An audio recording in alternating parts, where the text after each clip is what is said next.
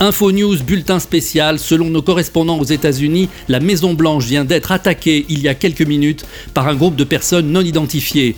Il s'agirait, selon nos sources, d'un commando formé de citoyens américains, un millier environ, armés, équipés et encadrés par des militaires de l'armée régulière. Les forces spéciales chargées de protéger les lieux n'auraient, semble-t-il, opposé aucune résistance.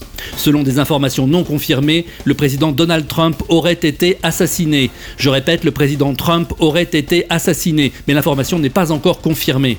Cette attaque de la Maison-Blanche survient quelques heures avant l'expiration de l'ultimatum fixé par le président Trump au Mexique pour qu'il fasse évacuer le nord de son territoire sous peine de déclencher le feu nucléaire. Plus de précisions dès que nous en saurons davantage sur ces événements.